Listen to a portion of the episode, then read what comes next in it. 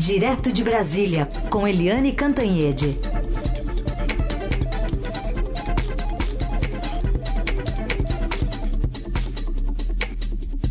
Oi, Eliane, bom dia. Bom dia, Raíssen, Carolina, ouvintes. Oi, Eliane, bom dia. Vamos começar falando então sobre esses cortes, né, que estão ocupando boa parte da preocupação, né, do governo, não só para esse ano, tem muito contingenciamento e também estamos falando do orçamento para 2020 e só sete ministérios aqui, segundo o Estadão, vão ser poupados da tesoura. Pois é, a gente está tendo uma é, tesoura giratória, não é mais metralhadora. Ou as duas coisas, né? O presidente Bolsonaro com a metralhadora giratória brigando com todo mundo e a tesoura giratória cortando gastos em, por toda parte. Por quê?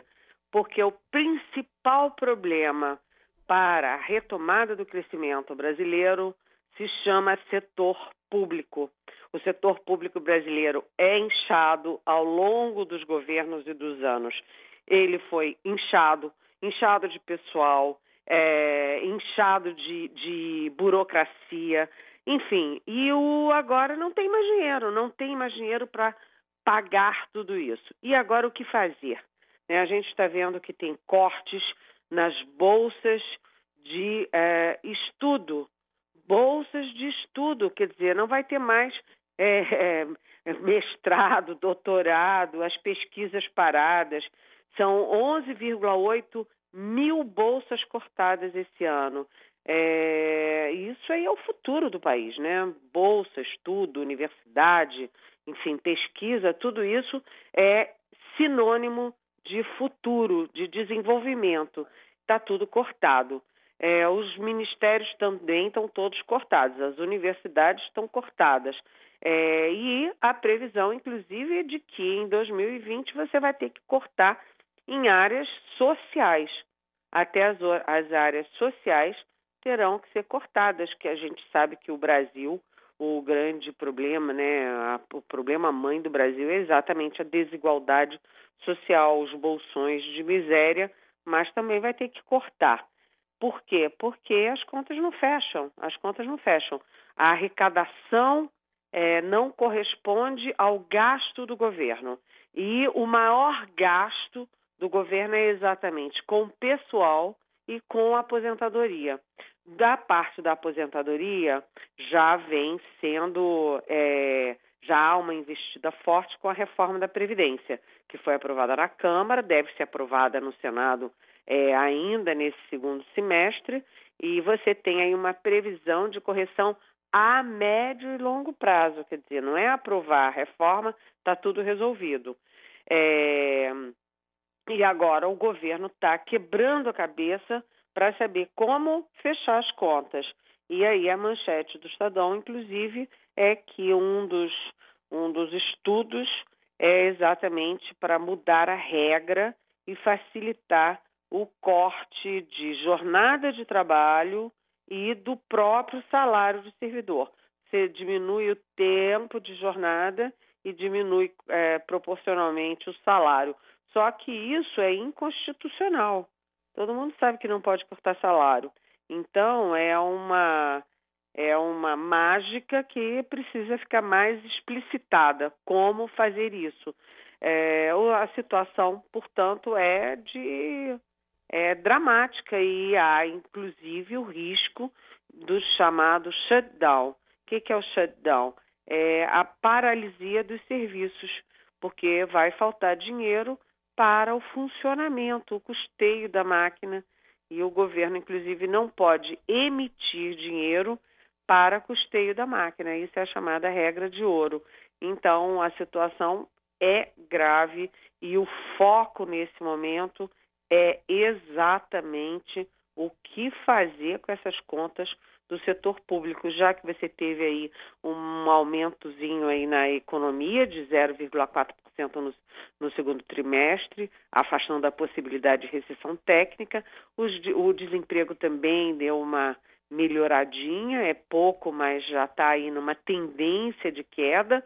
Ou seja, o setor privado está indo devagarzinho, mas está indo. O problema do país é o setor público e é essa conta inchada que todos nós e cada um de nós tem que pagar. Então, agora é um esforço coletivo para saber como dar um jeito nessa confusão toda. Vou colocar mais números nessa história. Ó. Acabou de sair a produção industrial, queda de 0,3% em julho, ante junho, na série com ajuste sazonal, divulgada agora há pouco pelo IBGE. O resultado veio bem abaixo da média esperada, que era positiva, de 0,45%, segundo projeções, inclusive, do broadcast aqui do Estadão.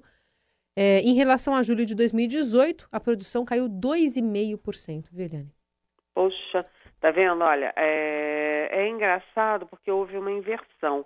Né? É, a gente tinha sempre a produção agrícola salvando ali o. Salvando não, vamos dizer assim, reduzindo o dano, reduzindo o desastre. Aí teve uma, uma melhoradinha na produção industrial, mas a gente vê que a coisa ainda não está nada fácil, é preciso um esforço coletivo e precisa muito conhecimento, vontade política para dar um jeito nessa história, né? Aliás, nessa linha ainda ontem, desde ontem, que o Exército passou a suspender as atividades todas as segundas-feiras no mês de setembro. São, são cinco segundas-feiras também para economizar, né, Eliane? Pois é, você sabe que isso nem é novidade, né? É, né? É, toda vez que começa a não ter dinheiro, é, os, as Forças Armadas reduzem jornada. E, e mais, e sabe por que, que reduz jornada? Porque não tem que dar comida para os recrutas. É, você sabe que o Exército é, um, é uma força militar de, de, é, de muita gente, né? É tropa. É, diferentemente da Marinha e da Aeronáutica, que trabalham mais com equipamentos sofisticados, o Exército tem homens, né? tem tropa. Então, para diminuir, é, você diminuindo um dia, você diminui gasto com é, comida, é, o chamado rancho, é, com botina, com é, transporte, enfim, são os gastos elementares ali é, da, da, sobrevivência da tropa. É uma coisa, uma situação difícil. Mas na época da Dilma, por exemplo, já tinha esse tipo de expediente, ou melhor, redução de expediente. É. Participação de Eliane Cantanhede, direto de Brasília, comentando os principais assuntos do dia. Eliane, o governo agora tem uma outra frente aí de batalha. O presidente Bolsonaro foi ungido por Edir Macedo no último domingo, né, na Igreja Universal do Reino de Deus. E a briga agora é com a Igreja Católica? Pois é, Raíssen. Você sabe que é, é, inacreditável a capacidade do presidente de criar é, frentes de batalha. Ele tem essas guerras no exterior, né, que a gente sempre fala, com o Macron da França, com a China, o mundo árabe. Aqui dentro ele é, tem guerra com é, os cientistas, com é, pessoal dos direitos humanos, com a mídia, é, com as universidades, com o pessoal de cinema, cultura. É, é, é, inacreditável. E agora ele resolveu bater de frente com a Igreja Católica. A Tânia Monteiro, que é a nossa repórter do Estadão em Brasília, brilhante repórter, tem muita fonte na área militar, ela já vem apontando isso há meses, que o governo monitora as discussões para o Sínodo da Amazônia, que é, é, uma, é patrocinado pelo Vaticano. E agora está uma guerra, porque o governo diz que o Sínodo vai virar uma, uma campanha contra o governo, aí o Sínodo diz que o governo, é, enfim, está criando uma guerra inútil. É uma guerra com a Igreja Católica. E enquanto o Bolsonaro não sai aí desses grupos evangélicos vai e, e, e, se encontra com Edir Macedo num dia, vai para a igreja não sei o que, dá outro dia, enfim, ele prestigia a igreja evangélica e deixa de lado a igreja católica. Curiosamente, sabe por quê? Porque a maioria dos militares, como o próprio Eduardo Vilas Boas, ex-comandante do Exército, é, disse ontem numa reportagem publicada hoje no Estadão pela Tânia, é, a maioria dos militares brasileiros é católico, é, as famílias são católicas. Então é mais uma frente de desgaste inútil que o governo está abrindo. A gente nunca consegue entender por que tanta beligerância. eles devem achar, eles devem não, eles acham que a Igreja Católica também é infestada de esquerdistas. Então, como tudo é ideológico, a guerra com a Igreja também é ideológica, Heisen. Bom, vou começar fazendo algumas perguntas aqui dos nossos ouvintes. Tem duas que envolvem o futuro do senador eh, Eduardo Bolsonaro, né, que pleiteia um cargo ali para a embaixada do, do, embaixada do, do Brasil em Washington, né? E aí o, a Elza Tanaka dá bom dia aqui e diz que ouviu o senador Oriovisto Guimarães dizendo que alguns senadores farão perguntas em inglês para o Eduardo de alto nível de senadores. Ele pergunta se é uma boa ideia e o Rogério Olmo pergunta se embaixador não é para amadores, independentemente da sua linha ideológica. O que você acha dessa minha afirmação? Diz aqui o Rogério. Olha, bom dia, Elza. O, o, nosso outro ouvinte é Rogério. Rogério. Oi, Elza e Rogério. É, é uma situação super delicada, porque o Eduardo Bolsonaro tem como grande é, cabo eleitoral, além do pai dele, o Donald Trump. O Donald Trump, presidente dos Estados Unidos, é, aceitou o pedido de agrimã do, do Eduardo Bolsonaro com um texto de próprio punho. Quer dizer, é uma deferência ao Eduardo Bolsonaro. Também recebeu Eduardo Bolsonaro e o chanceler Eduardo é, Ernesto Araújo é, semana passada na Casa Branca. É, só que isso tudo não é suficiente, até porque embaixadores eles não são vinculados só ao governo de plantão de um país.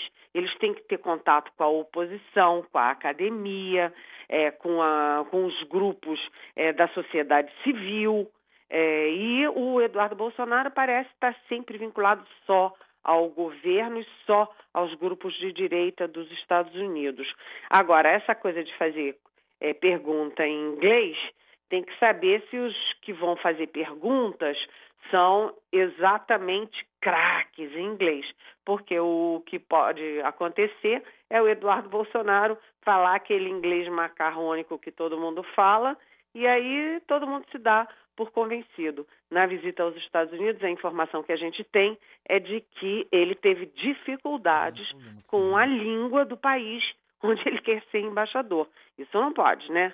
É, todo embaixador tem a obrigação de falar inglês fluentemente, porque, afinal das contas, é a língua universal, principalmente se ele vai servir nos Estados Unidos, cuja língua é, obviamente, o inglês, né?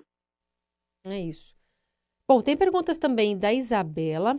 Ela quer saber, em meio a tantas polêmicas e agora essa crise ambiental, se não seria a hora de termos uma oposição consolidada para pedir mudanças. O Brasil tem oposição, aliás, pergunta a Isabela. E nessa Oi, mesma... Isabela.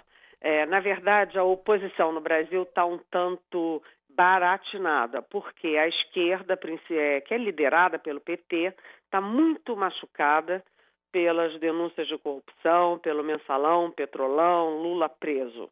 Né? De um lado é esse. Do outro lado, o centro ficou muito atordoado com a polarização entre petistas e bolsonaristas.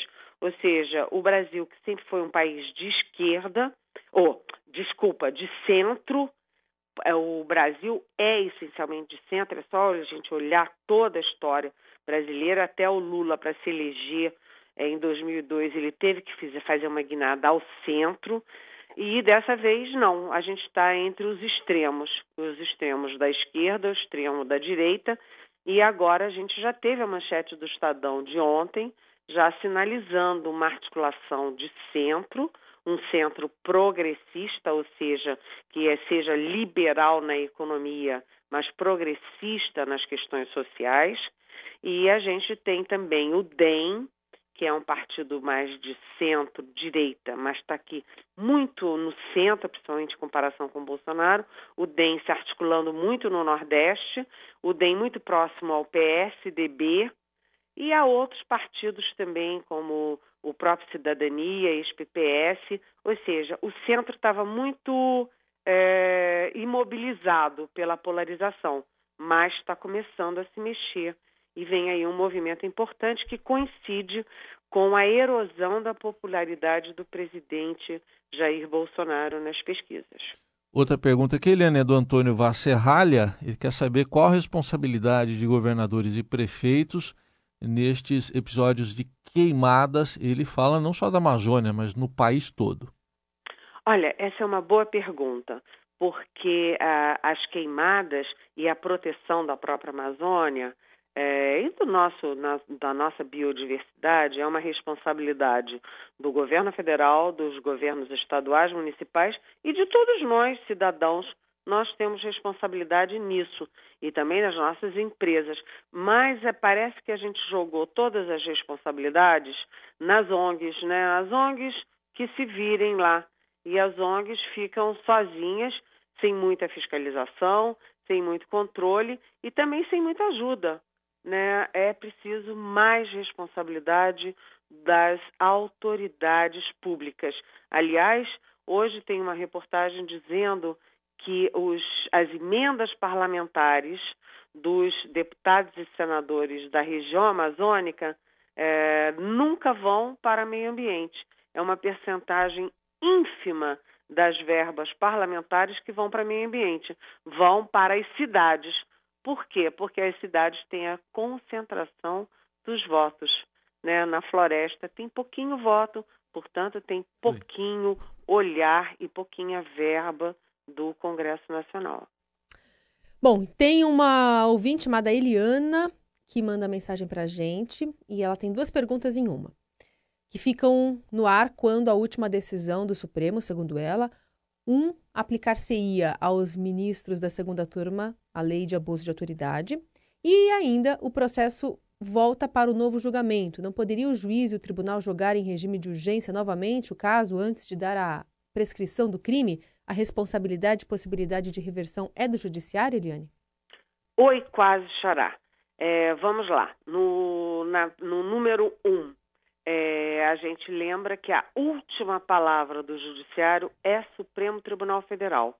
Ninguém julga o Supremo, né? O, o Supremo tem a última palavra. É, então, a lei de abuso de autoridades não atinge ministros do Supremo, atinge juízes, atinge promotores, atinge policiais é, policiais e federais e, e, enfim, estaduais e militares, mas não atinge é, ministros do Supremo. Na segunda questão, atenção, quase chorar, a decisão da segunda turma do Supremo não anula a sentença, não anula o julgamento inteiro. É, na verdade, ele, ela, ela suspende a sentença para dar direito ao réu ter as, é, ser o último a falar nas alegações finais do processo. Ou seja, ela suspende a sentença e diz tem que voltar lá atrás para que o réu seja o último a se manifestar e ter a, a total, o total direito de defesa mas não anula a sentença. Agora, de todo, o, de todo modo, é, a sua pergunta já embute uma, uma resposta que é a que a Raquel Dodge, Procuradora-Geral da República, deu. Ou seja, é preciso que o plenário se manifeste antes de é, fazer essa confusão toda no processo do Aldemir Bendini, que foi presidente do Banco do Brasil e da Petrobras, e de qualquer outro processo que seja abrangido com a decisão da segunda turma. Ou seja, para tudo, espera a decisão do plenário para depois saber como agir. Muito bem. Aliás, é, não tem prazo, né, para esse para essa decisão no pleno do Supremo ser tomada, né, Eliane? Não está na pauta, né? Não tem, assim como também não tem é, prazo para o plenário do Supremo julgar uma, uma questão importantíssima, que é a, a condenação após a prisão após a condenação em segunda instância. Tudo uhum. isso está no ar, assim que também como a, aquele outro julgamento explosivo que é da anulação dos processos do Lula diante de uma eventual suspeição do então juiz Sérgio Moro. Ou seja, o Supremo tem três, pelo menos três, decisões importantíssimas, mas nenhuma delas com data marcada. É isso que se chama sentar em cima do processo, né? É, exatamente. Traduzindo. Até é porque lá está hum. uma guerra, né? Os ministros estão muito divididos e como eles não têm, é, nenhum deles sabe qual seria o resultado, então é melhor decantar melhor, é, com mais serenidade aí a decisão. É isso aí. Aliás, agradecemos os ouvintes que estão mandando muitas perguntas aqui para Eliane. Fique à vontade para mandar mais. Tem o nosso WhatsApp, tem as redes sociais com a hashtag Pergunte para Eliane, nos comentários da nossa live. Sempre um prazer receber as perguntas que chegam aqui todos os dias. Eu confesso que eu gostei dessa ideia aqui do, da Elsa, que levantou a hipótese de os senadores perguntarem em inglês questões ali pro, pro Eduardo na sabatina, se é que ela vai ocorrer, é uma forma também de, de é, entender os critérios e a capacidade de, de, responder também questões complicadas em inglês, né, do idioma de Donald Trump. Acho que foi assim que eles conversaram, né? Pois é, você sabe que lá na, na, nos Estados Unidos, como eu já, já pincelei aqui, é, ele teve dificuldade de entender em alguns momentos o Ernesto Araújo teve que ajudar a funcionar como intérprete. E, e, isso é um constrangimento, né? Porque embaixador brasileiro nos Estados Unidos é sempre uma. É, é, eu acho que é o atributo número um, é falar inglês fluentemente. É. Eu acho que só fritar hambúrguer não, não qualifica muito o inglês de ninguém, não. É isso aí. Muito bem. Have a nice day, Eliane. Foi o cheeseburger da questão, Eliane. Até amanhã.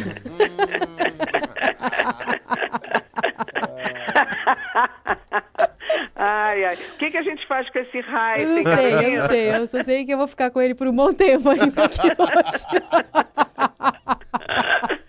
um beijo e um, um beijo, beijo pro Hugo Miller. Até amanhã.